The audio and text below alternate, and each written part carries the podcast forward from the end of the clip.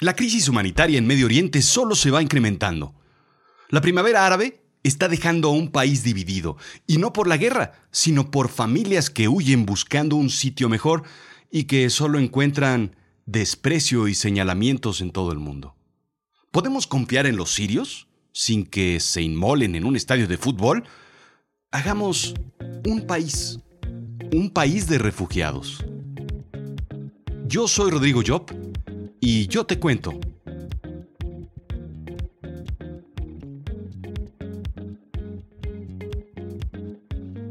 Alguna vez un brillante pensador dijo, Hoy en día es muy difícil entender el porqué, la raíz de todos los conflictos en el mundo. Y, ¿cómo no voy a pensar que esa persona es brillante, si lo acabo de decir hace algunos instantes? La migración árabe es la culpable de la proliferación del terrorismo mundial hoy en día. ¿O no? Extremistas hacen de las suyas en Estados Unidos o en países europeos. Son los refugiados que cruzan el Mediterráneo, las fronteras en lancha o pateras. Cerrar las fronteras detendrá esa migración. Cerrar las fronteras mitigará el riesgo del terrorismo en el mundo. Eso es tan falso como decir que un filete sabe mejor a la Trump, con mucha catsup al lado. Este es un episodio duro Así es que sígueme con atención. Te voy a explicar la maraña de Siria. Lo que comenzó como un levantamiento pacífico en contra del presidente Bashar al-Assad en 2011 se convirtió en una guerra civil completa que ha dejado, a la fecha, más de 300.000 muertos, indica BBC. Curiosa la descripción de un levantamiento pacífico. Ni siquiera el Black Friday, o las noches Palacio o las ofertas en el corte inglés califican como movimientos pacíficos. Pero, ¿cómo sucede esto?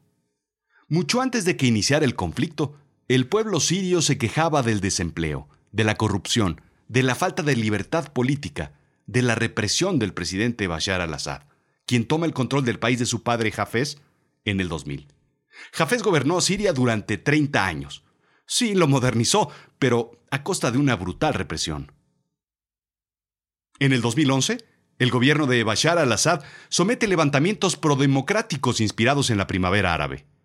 En Túnez se logra derrocar a Ben Ali después de 23 años en el poder. Continúan protestas en Yemen, Egipto, exigiendo la renuncia de Mubarak, por ejemplo. Marruecos y Libia se unen a las protestas.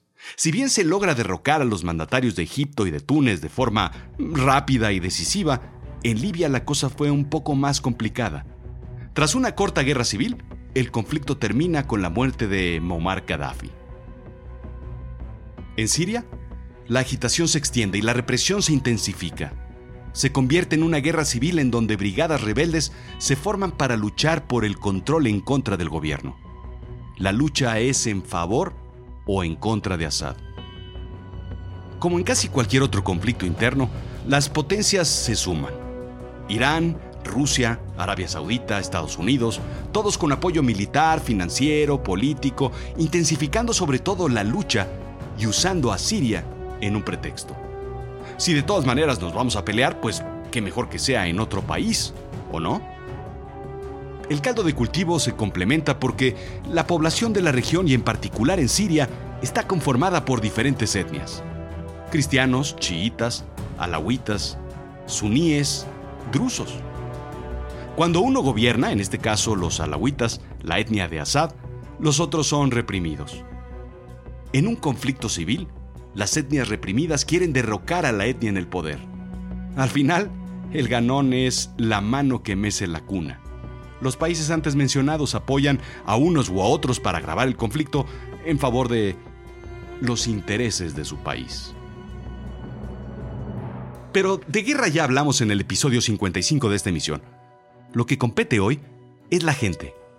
Y no de la gente que cómodamente planea las guerras en una enorme mapa con soldaditos de plomo, o la gente que planea la guerra desde una fábrica de armas, o los que planean la guerra desde un campo de golf comiendo el más hermoso pastel de chocolate. El ACNUR, el alto comisionado de las Naciones Unidas para los Refugiados, reporta cerca de 5 millones de sirios refugiados en países vecinos.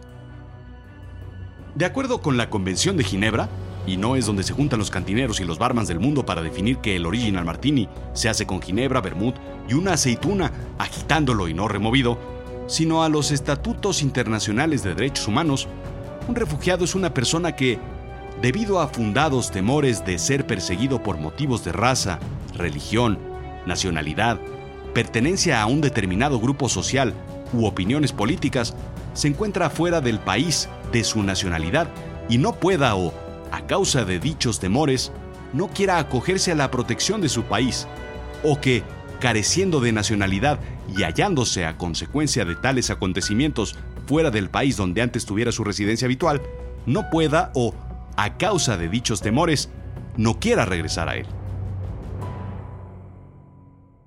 Según The Independent, los países que más han recibido refugiados sirios son Grecia y Turquía. Grecia ha recibido cientos de miles, pocos han solicitado asilo, casi todos se quieren ir a Europa. Turquía entre 2 y 3 millones por ser la antesala de Europa.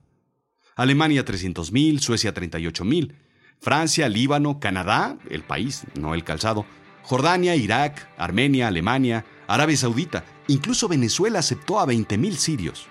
Estados Unidos, sí, pero no. Aceptó 10.000 a pesar de que muchos gobernadores se plantaron en contra de recibirlos. Lo que no veo en la lista es a México o a otros países de Latinoamérica. Volveremos a esto más tarde. Indica la BBC que también hay refugiados de otros países en la zona. Afganistán, Irak, Kosovo, Albania, Pakistán. Todos ellos cruzando el Mediterráneo en condiciones terribles. ¿Has visto los rescates? ¿Los hundimientos de las lanchas? ¿Los chalecos regados por todo el Mediterráneo? Son ellos. El 20 de junio se conmemora el Día Internacional del Refugiado. México ha sido históricamente un país que se pronuncia en contra de la guerra y que apoya a crisis humanitarias desde cualquier perspectiva. Es lo que nos hace distintos, es lo que nos hace valiosos, fuertes, humanitarios, es el ADN del mexicano. En diferentes etapas de la historia, México ha dado asilo a alrededor de 25.000 españoles y más de 1.000 judíos, entre otros, en el contexto de la Segunda Guerra Mundial argentinos y chilenos, americanos del Cono Sur, víctimas de la represión de dictaduras militares, indica Santiago Corcuera Cabezut, integrante del Comité de la Desaparición Forzada de la ONU, a través del Universal. Todos ellos encontraron en México un lugar donde pudieron rehacer sus vidas. En la década de los 80, por conflictos armados internos en Centroamérica y particularmente en Guatemala, México fue el país que refugió a más de 45 mil personas, no solo encontraron todos ellos una segunda patria, muchos de ellos hicieron de México su primera patria, adoptando nuestras costumbres, nuestro acento, nuestra alegría. Trabajaron y trabajan para hacer de este un mejor país, regalándonos sus costumbres, tradiciones y gastronomía. ¿Qué sería, por ejemplo, de México sin los tacos de pan árabe? Sin los tangos. ¿Qué sería de México sin las empanadas argentinas? ¿O sin la Volpe? ¿O sin el Che Ventura? ¿Quién nos hubiera enseñado en México a negociar mejor que los judíos o los libaneses? ¿Cómo sería México sin paellas? Sin Arjona. Bueno, eso, eso lo podemos dejar aparte.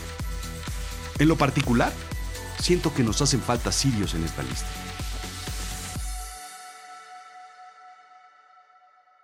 Huyendo de una guerra civil, la Guerra Civil Española, 500 niños llegan a la ciudad de Morelia el 7 de junio de 1937. Hoy exactamente hace 80 años.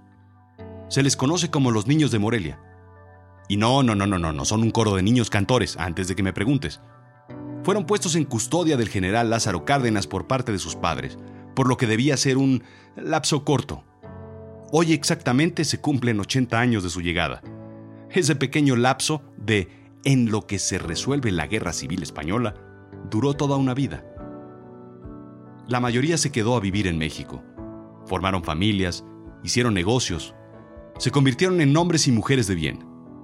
Cárdenas se comprometió a resguardarlos a la República Española y no al gobierno franquista. Los niños tenían entre 4 y 14 años. Algunos un poco mayores, falsificaron sus actas para poder venir a México y sobre todo para poder acompañar a sus hermanos chicos. Sus padres se despidieron de ellos en España, Madrid, Valencia, Barcelona principalmente, y tras un viaje en tren a Burdeos, abordaron el barco Mexic y de ahí a Veracruz. Cárdenas envió un telegrama al presidente Manuel Azaña participándole la llegada de los niños y participando el nivel de confianza que tenía el pueblo español en confiar a estos niños. Fiel fraternidad que une a ambos pueblos. El Estado toma bajo su cuidado a estos niños, rodeándolos de cariño y de instrucción para que mañana sean dignos defensores del ideal de su patria. Termina Cárdenas. Azaña contesta, tomándolos bajo su protección, el Estado mexicano continúa con actos generosos de auxilio y adición. Causa y libertad de España, que este pueblo agradecido nunca olvidará. Mis votos de prosperidad para su patria. ¡Qué óvole! La historia le da un lugar al barco de vapor Sinaya como el inicio del exilio republicano español en 1939 a México. No fue así. Comenzó dos años antes con un grupo de niños, de 456 niños recibidos con la intención de salvarlos de la guerra. ¿Cómo lo sé? Mi padre y mi tío, Juan y Jordi Job, son dos de esos niños. Ellos cuentan las mejores historias de un país que los recibió y que les dio todo a brazos abiertos.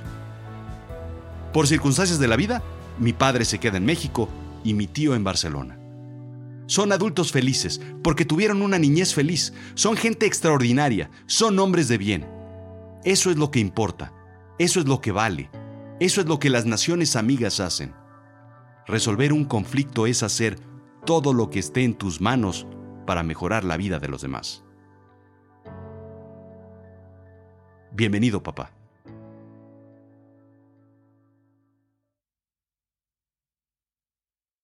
Esto fue Azul Chiglamino, la realidad de lo absurdo.